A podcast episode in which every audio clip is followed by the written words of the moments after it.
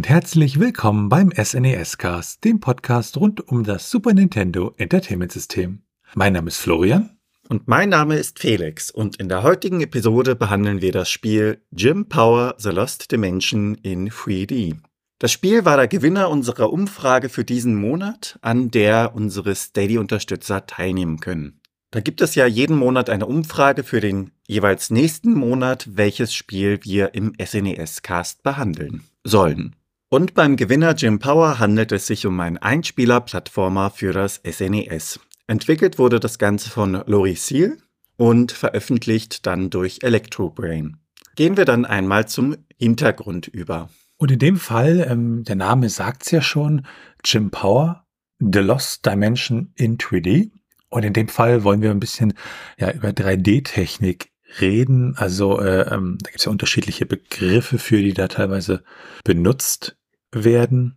Zum Beispiel anaglyphisches 3D hat man vielleicht schon mal gehört, wobei ähm, im umgangssprachlichen meint sogenanntes farbanaglyphisches äh, 3D gemeint ist. Das heißt, man hat diese komischen Brillen mit dem roten und dem blauen äh, Farbfilter. Und ähm, vielleicht grundsätzlich, wie funktioniert 3D eigentlich immer? Im, Im, Grundsatz ist es ja so, wir haben zwei Augen und jedes dieser beiden Augen äh, muss praktisch ein unterschiedliches Bild präsentiert werden, damit ein äh, ja, stereoskopischer Effekt da ähm, passieren kann. Ähm, das macht man bei, bei, bei Shutterbrillen zum Beispiel. Also Shutterbrillen, die schalten halt immer um, dass sie jeweils immer nur das eine oder das andere Bild durchlassen. Und ähm, bei diesen Rot-Blau-Brillen wird dann halt mit Farbfiltern gearbeitet, dass halt nur bestimmte Informationen auf dem jeweiligen Auge ankommen. Und bei diesem Spiel wird das sogenannte Optics-Verfahren benutzt. Ähm, da ist es eine Art ja optische Täuschung und die basiert darauf, dass unser Gehirn halt länger braucht, um dunkle Reize zu verarbeiten als helle. Und das nutzt man dann entsprechend, indem man halt ein Auge verdunkelt und dann sozusagen das verdunkelte Auge das langsamer verarbeitet und das Gehirn dann denkt, dass beide Bilder aus unterschiedlichen Perspektiven stammen und im Gegensatz zu halt klassischer Stereoskopie, wo ich halt wirklich zwei unterschiedliche Bilder benötige, ist das bei diesem New Optics Verfahren dann nicht so. Das hat den Vorteil, dass äh, dieses Verfahren auch sehr, sehr ja, einfach zu erzeugen ist. Ich brauche halt nur eine Kamera und muss dann nur entsprechend der Bewegung äh, ja äh, das passende Auge abdunkeln. Also zum Beispiel von links nach rechts. Und durch diese Bewegung in Kombination mit der späteren Verarbeitung im Gehirn ähm, haben wir dann so einen 3D-Effekt. Es wurde zum Beispiel äh, in der Knopfhoff-Show in der ARD mal verwendet. Das Problem ist, bei diesem ganzen Verfahren, ähm, ja, die Kamera muss halt ständig in Bewegung sein, damit es funktioniert. Und dann, äh, wenn das nicht der Fall ist, ist halt nicht, äh, sind die stillen Szenen halt nicht dreidimensional an der Stelle. Was auch interessant ist, dieses Verfahren ist halt ja nicht sonderlich äh, schonend, es ist relativ anstrengend und ähm, das heißt, äh, man bekommt auch in den meisten Fällen nach einiger Zeit dann entsprechende Kopfschmerzen. Damit schauen wir uns dann die Geschichte an und da schauen wir uns einmal die Geschichte von Laurie Ciel an.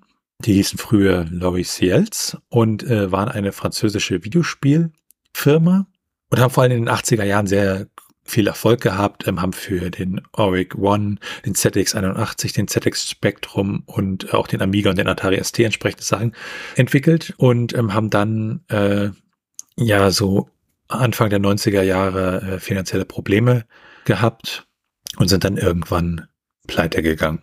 Die Firma Electrobrain hat das Ganze gepublished und Electrobrain war ein ja, nordamerikanischer Videogame Publisher, der saß in Salt Lake City, war von 1990 bis 1998 aktiv, hat für Super Nintendo neben Jim Power, The Lost Dimension in 3D unter anderem Raiden, Boxing Legends of the Ring, Vortex veröffentlicht.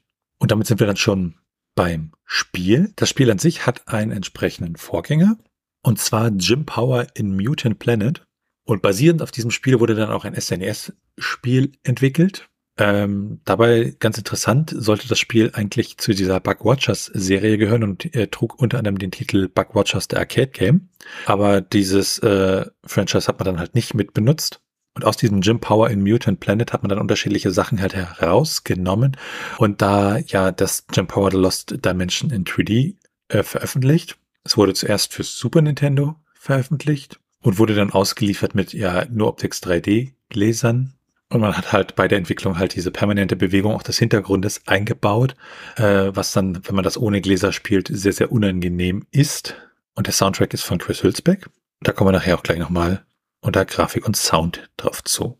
Schlussendlich haben an der äh, Entwicklung des Spiels elf äh, Beteiligte mitgewirkt. Äh, Producer war Lauren Whale, der Artistic Director war Christoph Gomez und der Development Director war Bernard Ori. Fürs Game Design zuständig zeichnete sich Guillaume Dubail und Fernando Velez. Und Fernando Velez hat auch die entsprechende Programmierung gemacht. Und ähm, für Super Nintendo war zuständig Erik Mettens bei der Programmierung. Und veröffentlicht wurde das Spiel schlussendlich im Dezember 1993 in Nordamerika und war damit erstmal ein Exklusivtitel für Nordamerika. Allerdings gibt es mittlerweile eine von äh, Strictly Limited aufgelegte Edition, die dann auch in einer PAL-Cartridge für Europa entsprechend verfügbar ist. Und damit werfen wir erstmal einen Blick auf das Setting von Jim Power The Lost Dimension in 3D. Im Spiel geht es um den Spezialagenten Jim Power und dieser muss den Planeten vor dem Alien Wabrak schützen. Da dieser allerdings viel zu stark ist, muss seine Basis von Jim Power infiltriert werden, um so dessen Verteidigungsanlagen zu sabotieren. Das Ganze erreicht man dann mit Hilfe von Waffenupdates des eigenen Blasters, dem Jetpack, dem Unijack als auch den eigenen Fähigkeiten. Und damit gelangen wir dann gleich zum Gameplay. Im Vergleich zu den Vorgängern Jim Power in Mutant Planet sieht man hier, dass sich das Setting verändert hat. Und damit kommen wir dann gleich zum Gameplay. Zu Beginn des Spiels begrüßen uns wie gewohnt die Lizenzen der beteiligten Firmen am Spiel und danach landet man direkt im Titelbildschirm. Dieser beginnt im Hintergrund dann seitlich vorbei zu scrollen und es wirkt so, als würde man mit einem Boot rundherum um eine Insel fahren. Auf dieser Insel sind Berge und Wälder zu sehen und anschließend sieht man dann, wie die einzelnen Optionen, also das Spiel starten, als auch die Optionen des Spiels an sich und die Highscore eingeblendet werden. Schauen wir uns im ersten Schritt einmal das Bildschirmlayout ein wenig genauer an, dann fällt auf, dass die Ansichten sich teilweise ändern. Es gibt die Perspektive von der Seite, als auch die Perspektive von oben auf das Spiel herunterschauend. Was die Steuerelemente allerdings angeht und die Informationen, die im Spiel gegeben werden, diese ändern sich nicht. Links oben sieht man das Leben als auch die Smartbombs und die vorhandenen Schlüssel. Mittig sieht man die verbleibende Zeit für das Level und rechts dann die Punkte. Der restliche Bildschirm dient dann dem Spielgeschehen. Bevor das Level beginnt, sieht man so eine Art ja, Minimap aus der seitlichen Perspektive. Dort wird angezeigt, wo man sich jeweils befindet und man hat einen Überblick über die jeweiligen Level, die folgen werden. Das erste Level ist dabei ein Level, das man zu Fuß bestreitet. Dort geht man durch ein Dorf und im zweiten Level befindet man sich in einer Alien-Welt, mit der man sich mit Hilfe eines Jetpacks bewegt. Die dritte Welt ist ein Schloss, das man infiltriert. Und dort wechselt auch wiederum die Perspektive, denn das dritte Level sieht man aus einer Top-Down-Perspektive, also von oben nach unten schauend auf das Spielgeschehen. Im vierten Level hat man dann wieder diese seitliche Perspektive, allerdings ist man diesmal nicht zu Fuß unterwegs, sondern in seinem Jet. So bewegt man sich dann durch die Welten auf unterschiedlichste Art und Weise und das bringt ein wenig Dynamik in den Spielfluss. Auf dem Weg, die Welt zu retten, gerät man natürlich in Schwierigkeiten, also in Verteidigungsmechanismen des Aliens und seiner Basen. Schwierigkeiten sind unter anderem die Stacheln, die sich auf dem Boden befinden, sich bewegende Plattformen, die man überwinden muss, oder auch Fallen, welche Stacheln verschießen oder mitunter auch versuchen, den Helden von oben zu zerstampfen. Daneben gibt es noch von der Decke herabtropfende ja, Schadstoffe. Das sind so kleine Tropfen, von Flüssigkeiten unbekannter Herkunft und Art oder auch Gegner, die dies mit Hilfe von ihren eigenen Geschossen in dem Sinne verwirklichen. Es gibt Gegner, die von links nach rechts in einfachen Mustern laufen bzw. fliegen. Diese sollte man allerdings aufgrund der Levelgestaltung nicht unterschätzen. Die Muster mögen zwar einfach sein, aber sie sind so platziert, dass sie dann doch zu Schwierigkeiten führen, weil man mitunter gezwungen ist, an ihnen vorbeikommen zu müssen. Unter anderem kämpft man auf dem Weg, die Menschheit zu retten gegen Menschen oder auch monsterartige Kreaturen und vor allen Dingen gegen die knapp werdende Zeit, die unerbittlich nach unten tickt. Teilweise gibt es auf dem Weg auch noch kleinere Zwischenbosse und natürlich ist man im gesamten Spiel wiederum nicht nur auf sich angewiesen, sondern man kann seine eigene Kraft mit Hilfe von Gegenständen beeinflussen bzw. verbessern. Unter anderem haben wir da den Weapon Pod. Dieser lagert nützliche Gegenstände. Man kann auch im Spiel ein Extraleben sammeln und auch die Zeit ist erweiterbar. Die Zeit allgemein im Spiel steht für die Tarnung des Superhelden. Das heißt, von der Geschichte her ist es ja so, dass Jim Power das Ganze infiltriert und sobald diese Zeit abgelaufen ist, wird er vom Gegner entdeckt. Und damit wird dann das Spiel in dem Sinne beendet. Durch die Extrazeit, die man einsammeln kann, wird dann gewissermaßen die Tarnung, die man hat, ein wenig verlängert. Man bekommt also einen zeitlichen Bonus. Daneben gibt es noch das Waffenupdate.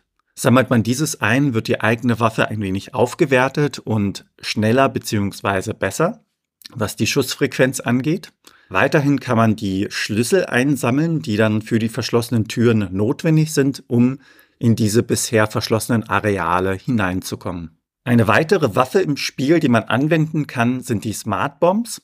Das sind starke Bomben, die mehrere Gegner erfassen können. Allerdings braucht man auch Energie, um diese zünden zu können. Als letzten Gegenstand hat man dann den Space Suit und dieser kommt inklusive eines Jetpacks, das heißt, mit diesem Anzug kann man sich frei durch die Luft bewegen. Sammelt man diese Gegenstände ein, gibt es mitunter ein Sprachsample dessen, dass man mitunter in dieser hektischen Welt auch mitbekommt, was man gerade eingesammelt hat. Neben den Gegenständen kann man auch Juwelen einsammeln, diese erhöhen dann die Punktzahl des Helden. Und am Ende eines Levels folgt dann auch eine Übersicht der Punkte, die sich aus den eingesammelten Juwelen, den eingesammelten Gegenständen als auch der verbleibenden Zeit und den besiegten Gegnern errechnet. Sollte man einmal an den Gegnern scheitern oder auch in einer Falle hängen bleiben, dann hat man drei Versuche, das Ganze weiterzuführen. Und schlussendlich sollte man dann alle insgesamt sieben Level erfolgreich abschließen, um den Endboss zu begegnen. Hat man dann alle sieben Level bezwungen, begegnet man dem Endboss und sobald dieser bezwungen ist, kommt man zu den Credits. Hier wird einem in Textform gedankt. Es wird gesagt, dass Jim zur Sierra-Basis zurückkehren wird und anschließend laufen die Namen der Beteiligten am Spiel über den Bildschirm. Ganz zum Schluss kann man sich dann mit einem dreistelligen Kürzel in die Highscore eintragen, um sich zu verewigen. Und damit kommen wir dann direkt zur Steuerung. Mit X benutzt man den Blaster, allerdings benutzt man auch mit Y den Blaster. Hier ist der Unterschied, dass die X-Taste dafür genutzt wird, das Schnellfeuer zu aktivieren und die Y-Taste dient dem Einzelschuss des Blasters. Mit der B-Taste kann man den Turbo im Raumschiff aktivieren, um unter anderem Gegnern auszuweichen. Oder wenn man zu Fuß unterwegs ist, springt man dann mit der Figur.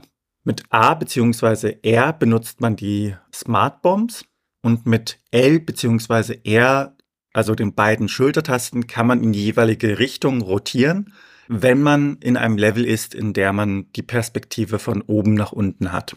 Mit dem Digitalkreuz läuft man nach links und rechts, beziehungsweise kann sich auch mit dem Digitalkreuz nach unten als Charakter hinknien, um auszuweichen. Mit der Starttaste pausiert man das Spiel und mit der Starttaste in Kombination mit der Select-Taste beendet man das Spiel mit einem Reset. Und damit sind wir dann bei der Grafik und dem Sound angelangt.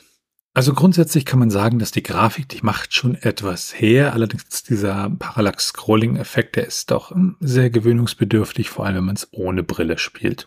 Der Vorteil an diesem Nur-Optics-Verfahren ist ja, dass ich das Bild sozusagen auch mit ohne Hilfsmittel halt sehen kann. Aber diese permanente Bewegung, die macht natürlich dann schon ein bisschen was, äh, ja. Was die Endgegner angeht, zum Beispiel, die sind als Sprites wirklich sehr, sehr groß. Und ähm, wenn wir dann Richtung Musik schauen, die Musik ist wirklich ziemlich cool, ziemlich rund. Die ist ja von Chris Hülsberg gemacht. Und das ist ein deutscher Komponist, äh, so aus der Frühzeit bekannt für die Musik von The Great äh, Shana Sisters und äh, Turrican.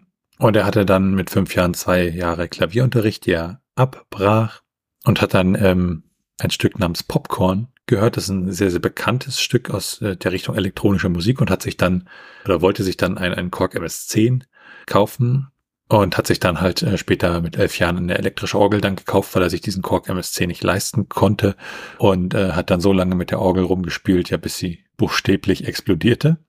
Hat sich dann irgendwann ein äh, C64 gekauft und brachte sich dann Programmierung bei und hat dann äh, ja an einem Musikwettbewerb des C64er Magazins teilgenommen und entsprechend gewonnen und hatte dann für unterschiedliche Unternehmen gearbeitet, wie zum Beispiel Faktor 5 und seit 2009 ist er wieder freiberuflich tätig. Für Super Nintendo hat er TFMX benutzt, das ist The Final Music System Extended, ähm, ist ein Musikprogramm, was er mit zusammen mit Peter Tierolf entwickelt hat.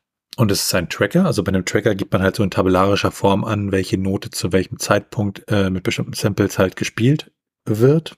Das wird dann so hexadezimal eingegeben und wenn man ins ROM direkt hineinschaut, haben wir da zwölf Musikstücke, die alle relativ lang sind. Wir haben ein paar, die um eine Minute lang sind, dann ein paar um drei Minuten, dann welche, die so um fünf Minuten lang ist und das äh, Titel-Theme ist sogar neun Minuten lang.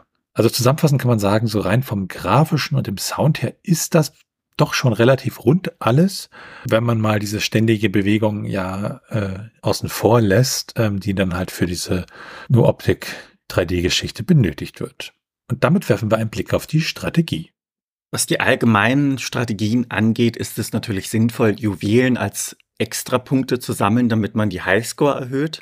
Booster sollte man nutzen, wenn man in den Leveln ist, in denen man den Jet fliegt, denn er hilft, schwierigen Situationen auszuweichen. Was die Smart Bombs angeht, ist es von Vorteil, sich diese bis zum Schluss aufzuheben und wirklich nur dann zu benutzen, wenn man sie braucht. Von der Angriffskraft her sind sie doch recht stark und selten dementsprechend im Spiel zu finden. Im jeweiligen Level sollte man dann auch die Augen aufhalten nach den Weapon Pods, weil diese ja wichtig sind für die eigene Waffe, um diese zu verstärken. Und damit kommen wir dann zu den jeweiligen Zwischen- bzw. Endbossen.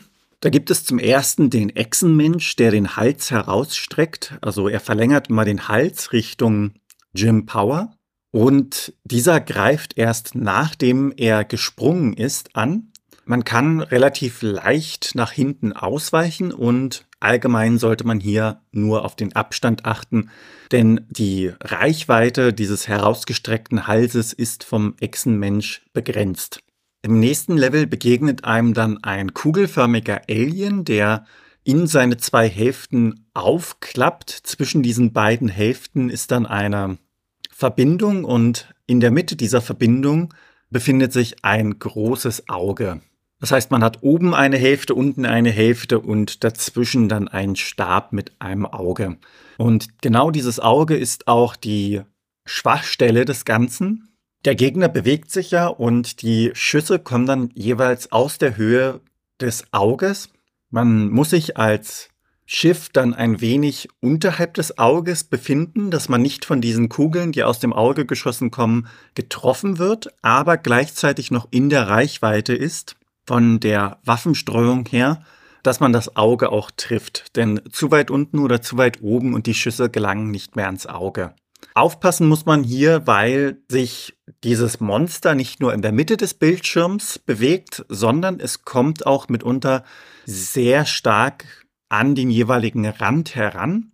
In dieser Phase ist es wichtig, einfach auszuweichen und den gesamten Angriff kann man dann kurzzeitig pausieren. Als nächstes treffen wir dann auf den Dooms Destroyer und das ist ein riesiges, sich bewegendes Schiff, was so groß ist, dass es gar nicht im Gesamten auf den Bildschirm passt. Man fliegt als Held immer um dieses Schiff rundherum, muss sich zu Beginn ein wenig mit den Bewegungsmustern vertraut machen und man sollte sich vor allen Dingen von den Triebwerken fernhalten. Angriffspunkte sind die verschiedenen Waffen, Geschütztürme und an sich ist es ein recht kurzer Kampf da man unter anderem aufgrund der Größe den Geschossen ganz gut ausweichen kann und die Muster des Gegners sind auch recht gut vorhersehbar. Im nächsten Zug begegnet einem dann ein ja, springender roter Teufelsgoblin. Er hat eine ähnliche Angriffstaktik wie der Echsenmensch mit seinem verlängerten Hals. Allerdings verändert sich hier nicht der Hals, sondern bei diesem Teufelsgoblin verlängern sich die beiden Arme, mit denen er angreift. Hier gilt allerdings auch wieder, dass er nur angreift, nachdem er gesprungen ist. Und sobald er dann auf dem Boden aufsetzt, kann man ihm ganz gut ausweichen, indem man sich unter den Armen hinwegduckt. Angriffsfläche ist gegeben und dementsprechend heißt das hier einfach nur drauffeuern und den Armen ausweichen. Ja, der nächste Gegner ist ein wenig schwierig zu beschreiben. Es ist ein riesiger Insektenkopf, eine Kombination aus diesem Insektenkopf und einem Raumschiff. Beide sind gewissermaßen fusioniert und gegen diesen Metallinsektenkopf kämpft man dann.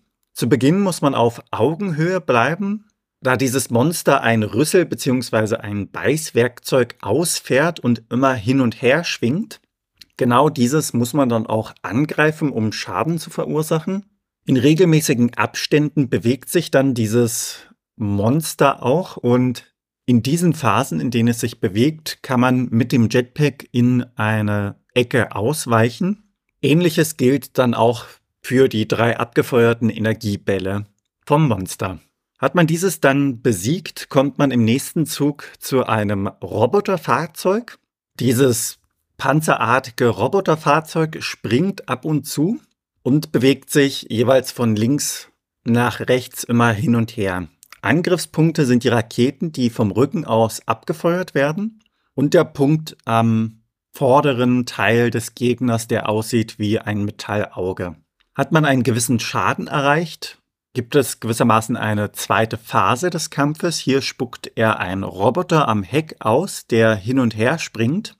Und sobald dieser dann besiegt ist, greift das erwähnte Metallauge an und fährt dabei an einer Art ja, Hals heraus, um den Helden zu erwischen. Wenn man zu Beginn des Kampfes links oben bleibt und später dann links unter dem Auge, lässt es sich ganz gut ausweichen aus diesen Positionen als auch angreifen. Das war der vorletzte Boss und dann folgt der Endboss, der Alien Lord bzw. Dämonen Lord. Er springt in einem Bogen von links nach rechts und umgekehrt, hin und her, feuert riesige Feuerbälle ab, einzeln als auch in Reihenfolge, also Schnellfeuer in dem Sinne, hier ist die Devise, dass man sich bewegen sollte, sobald der Alien Lord springt bzw. abhebt. An sich kann man den Feuerbällen links als auch rechts stehend ganz gut ausweichen, indem man dann von den jeweiligen Positionen springt. Und damit kommen wir dann zu den Sheets. Da gibt es im Spiel erstmal ähm, ja Cheats beziehungsweise so eine Art Bonuscodes. Da muss man dann im Spiel an einer sicheren Stelle eine bestimmte Tastenkombination eingeben auf dem Controller 2, hört dann einen Ton und kann dann bestimmte Codes eingeben, um das Level zu überspringen, mehr Bomben zu bekommen, äh, Schlüssel zu bekommen, Leben zu bekommen oder den Timer zurückzusetzen. Dann haben wir ja noch Cheat Codes. Also bei Cheat Codes wird der Speicher des Moduls manipuliert. Das bedeutet, dass wir ähm, ja, bestimmte Stellen im Speicher anpassen und da immer eine 99 zum Beispiel reinschreiben für Leben oder so. Und bei Jim Power, The Lost Dimension in 3D, haben wir äh, ja da Cheatcodes für unendliche Leben und Verwundbarkeit und unendliche Zeit und auch für diese Codes teilweise nochmal Alternativcodes, die das gleiche bewirken. Und damit sind wir dann auch schon bei den Unterschieden. Von dem Spiel gibt es ja auch eine DOS-Portierung und die unterscheidet sich doch an einigen äh, Stellen wirklich äh, von äh, SNES-Version. So ist der Stil und die Geschichte zwar gleich, aber man hat in der DOS-Version höhere Auflösung und auch ja bessere Grafik so im Gesamten und auch äh, schwarze Umrisse, um diesen Comic-Look noch mehr hervorzuheben. Und diese Level von oben, die haben ja sehr viel vom Mode 7 des Super Nintendos genutzt und in der DOS-Version wurde das so geändert, dass äh, das Level statisch bleibt und man die Figur mehr da drin bewegt. Ansonsten gibt es in der DOS-Version auch noch einige äh, CGI-Renderings. Und äh, die DOS-Version gilt auch als eine der besseren, beziehungsweise als die beste Version des Spiels, wenn man den Sound sozusagen außen vor lässt, weil der ist in der Super Nintendo-Version wesentlich besser. Damit schauen wir uns dann die technischen Daten an. Also wir schauen uns ja das Spiel an, gucken in das ROM hinein, was für interne Header sind dort gesetzt und ähm, welche ROM-Größe, was für ein PCB, also welche Hardware wurde benutzt. Und bei dem Spiel ist es so, dass wir ein ROM in der Größe von 8 Mbit haben, das heißt ein Megabyte. Und ähm, Das Ganze als Fast-ROM ausgelegt mit einer Zugriffszeit von 120 Nanosekunden. Und der interne Titel ist Jim Power The Lost D, also DI einfach nur noch. Alles groß geschrieben und mit Leerzeichen getrennt. Dann ein Blick auf die Portierung und Nachfolger. Ja, es sollte ja ein, eine Genesis-Version geben, die wurde entwickelt damals, hat aber die Prototyp-Variante äh, nie verlassen. Und es gab dann auch 2015 mit äh, Jim Power The Lost Dimension so eine PC-Version mit der DOS und der SNES-Version, wo dann auch das Parallax-Scrolling ein bisschen ausgebaut wurde, damit das äh, ja nicht so wild ist. Und Pico Interactive hat dann eine Version herausgebracht, wo das Ganze dann entsprechend geremastert wurde. Sie haben das dann fürs NES und Sega Genesis bzw. Mega Drive veröffentlicht. Und halt Re-Releases für die SNES, TurboGrafx X äh, und die CD32-Version. Und für diese Version gab es dann auch eine PAL-Version. Das heißt, äh, wir, haben ja, wir haben ja vorhin gesagt, dass die Version exklusiv für Nordamerika rausgekommen ist, was auch damals sozusagen stimmte. Und mit diesem Re-Release kann man das Spiel halt heutzutage auch nochmal kaufen und auch in der PAL-Version spielen. Und damit sind wir beim Trivia. Durchschnittlich verbringt man rund 65 Minuten im Spiel. Wenn man sich beeilt, schafft man das Ganze in 53 Minuten und wenn man sich Zeit lässt, dann kann man bis zu anderthalb Stunden im Spiel verbringen. Möchte man sich das Spiel in Deutschland holen, dann geht das nur über einen Port und dieser kostet lose als Cartridge rund 7 US-Dollar und das Ganze complete in Box für rund 43 US-Dollar. Und in den USA sind die Preise ähnlich hoch. Dort bekommt man die Cartridge lose für rund 12 US-Dollar und das ganze Complete in Box für rund 40 US-Dollar. Und die limitierte Neuauflage von Jim Power kann man für 50 Euro erwerben. Kommen wir dann zu den ROM-Hacks. Ja, und bei den ROM-Hacks geht es ja immer darum, einen ROM zu verändern, zum Beispiel neue Karten hinzuzufügen, Bugs zu fixen oder auch Übersetzungen gehören zu den ROM-Hacks. Und für Jim Power gibt es den Parallax Scroll Fix ROM-Hack, der halt dafür sorgt, dass dieser Parallax Scroll-Effekt äh, ja richtig gestellt wird und dieser Patch das entsprechend auch von der Geschwindigkeit her alles äh, fixt und da auch ein Patch für die US- und die PAL-Version angeboten wird. Dann haben wir die Retro-Achievements. Bei Achievements an sich geht es ja darum, so kleine Errungenschaften zu bekommen, wenn ich irgendwas im Spiel erreicht habe. Und das gab es bei den alten Systemen natürlich nicht. Aber mit diesem Retro-Achievements-Projekt wird versucht, das äh, entsprechend einzubauen. Und da gibt es dann Emulatoren, die das unterstützen. Und hier haben wir 30 Achievements, unter anderem das Achievement Forgotten Path Explored, wenn man den ersten Teil des Spieles schafft. Dann das Achievement äh, Fried Shellfish, wenn man den Shellfish halt ohne äh, ein Leben zu verlieren besiegt und A True Guardian of the Castle, wenn man den äh, zweiten Teil im Schwierigkeitsmodus hart schafft. Dann die Speedruns, also da geht es immer darum, das Spiel möglichst schnell durchzuspielen. Und in der Kategorie Any Person haben wir da den ersten Platz bei 26 Minuten 38 Sekunden, gespielt auf einem Super Nintendo und den zweiten Platz bei 26 Minuten und 52 Sekunden, auch gespielt auf einem Super Nintendo. Damit werfen wir einen Blick auf das Handbuch. Das Handbuch begrüßt uns mit einem recht bizarren Coverbild und auf diesem Bild ist ein Planet im Hintergrund zu sehen, auf der eine menschliche Comicfigur mit realistischem Gesicht springt und es sieht so aus, als würde diese Figur dem Betrachter gewissermaßen mit seinem Jetpack auf dem Rücken ins Gesicht fliegen. Das Ganze sieht etwas bizarr aus, weil man diesen gemischten Comic-Look mit diesem realistischen Look zusammengepackt hat und das ein wenig widersprüchlich wirkt. Bei dieser menschlichen Comicfigur handelt es sich um Jim Power und auf insgesamt 26 Seiten werden einem die Steuerung, die ersten Schritte, das Setting als auch ein wenig die Nur Optics 3D-Technologie beschrieben. Das Ganze wird dann mit wenigen Screenshots aus dem Spiel unterstützt. Was stark ins Auge fällt, ist, dass der Text seitlich geschrieben ist. Das heißt, er ist gewissermaßen diagonal zu lesen. Und eine weitere Besonderheit ist die Werbung für andere Spiele, unter anderem ein Karate-Spiel, ein Asterix-Spiel, ein Box- und Fußballspiel, die dann jeweils auch abgebildet sind mit kleinen Beschreibungen den letzten beiden Seiten werden dann das Team aufgeführt und die Garantie. Und damit schauen wir uns einmal an, wie Jim Power bewertet worden ist. Da haben wir einmal eine Bewertung vom aktuellen Softwaremarkt aus dem Jahr 1994 und die haben 83 äh, Prozent vergeben, also 10 von 12 Punkten und haben gesagt, genau wie bei der PC-Version von Jim Power dürft ihr eure Nase auch hier mit einer schicken Pappbrille, in Klammern Loriciel Spezialausführung, schmücken. Und glaubt mir, der 3D-Effekt, der dadurch hervorgerufen wird, ist einfach atemberaubend. Auch das Gameplay hat einiges zu bieten. Die Game Pro hat im Dezember 1993 geschrieben, Jim Power, The Lost Dimension is a good game that tossed the classic at you. Classic Storyline, Classic Action, Adventure Gaming, Classic Overhead View Gaming, Classic Shoot 'em Up and Classic 3D classes. There ought to be something here for anyone who likes Shoot and Scott Action. Und sie haben 80% gegeben. Die Game Player hat im März 1994 76 Prozent vergeben und hat gesagt, It's visually exciting, a great looking game with lots of action and challenge, but it's tough, even on the early settings since you die after one hit. Electronic Gaming Monthly hat 60 Prozent vergeben im Februar 1994 und hat gesagt, I didn't think a 3D video game was possible, but the effect in this card actually works. It's a neat feature, but you get a headache after a while. Besides, the colorful graphics and music are fine without it. The character moves fairly well, but frustration kicks in when enemy come out of nowhere so fast that there nothing you can do but takes a mandatory hit. It's already a tough game, why make it too close to impossible? Die Total aus Deutschland hat im März 1994 ähm, 45% vergeben und hat gesagt, ihr solltet also eigentlich gut durchkommen. Wenn ja, wenn da nicht die unfairen Stellen wären, die einen den ganzen restlichen Spielspaß vermiesen. Ein netter Versuch, aber 3D verträgt sich in diesem Falle nicht mit Übersichtlichkeit und Spielbarkeit. Und damit kommen wir dann zur Meinung. Ja, äh, die Schrägheit des Handbuches, äh, was Felix ja auch gerade im Handbuchteil gesagt hat, fand ich auch nur sehr schwer zu ertragen. Und diese Parallax-Geschichte, das ist ja praktisch Motion Sickness in äh, äh, reine Form gegossen. Das fand ich echt schlimm ohne Brille. Ähm, was die Steuerung angeht, die fühlt sich sehr, sehr präzise an. Und diese Level von oben, die erinnert mich dann so an Super Probotector, aber ich fand das Spiel auch ja irgendwie als schwer.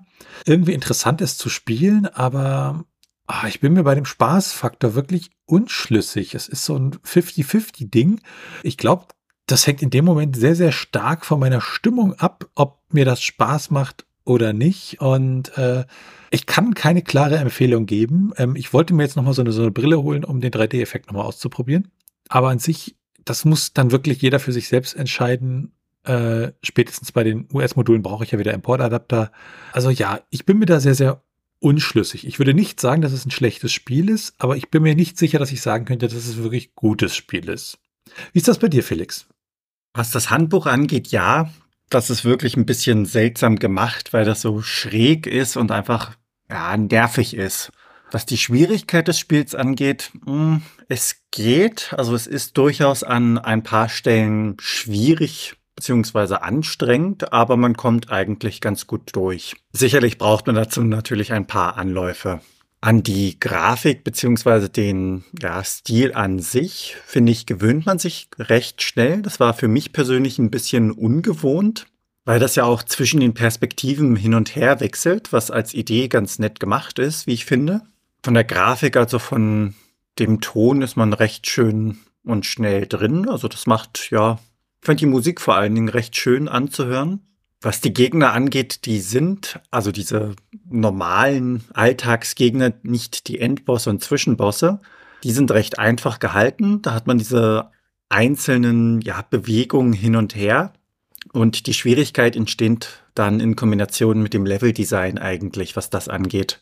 Ich finde es schon gut gemacht. Man muss sich ein bisschen dran gewöhnen, aber ich finde durchaus, je nachdem, welcher Spieletyp man ist, dass das Spiel Spaß macht. Die Top-Down-Level haben mich irgendwie so ein bisschen an Mario Kart erinnert. Ich weiß auch nicht warum. Und wenn man die Gelegenheit hat, das Spiel auszuprobieren, dem kann ich das durchaus nahelegen, das Ganze mal zu testen. Und damit sind wir am Ende dieser Episode vom SNES-Cast. Wenn ihr Fragen, Anmerkungen, Themenvorschläge oder Kritik habt, dann könnt ihr uns gerne schreiben per Mail an info.snescast.de und ihr könnt uns auch auf unserer Webseite unter den einzelnen Episoden Kommentare zu diesen hinterlassen. Bewertet uns bei Apple Podcasts und anderen Podcast-Portalen und natürlich könnt ihr uns auch persönlich empfehlen.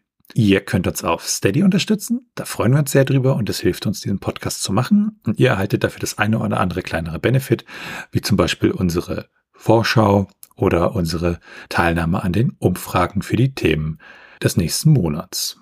Für unsere bisherigen Unterstützer an dieser Stelle von uns beiden nochmal ein ganz, ganz großes Dankeschön. Alles weitere dazu rund um den Podcast, wie zum Beispiel den Link zu unserem Discord-Server oder unserem Community Hub, findet ihr auf snescast.de. Tschüssi. Ciao.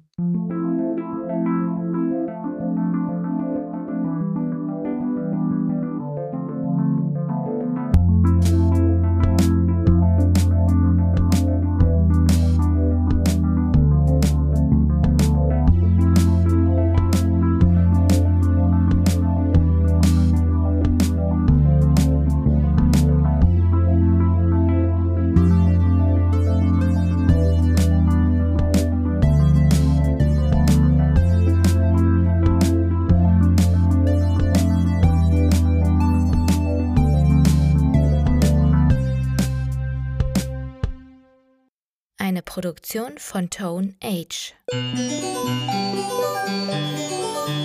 T1H.net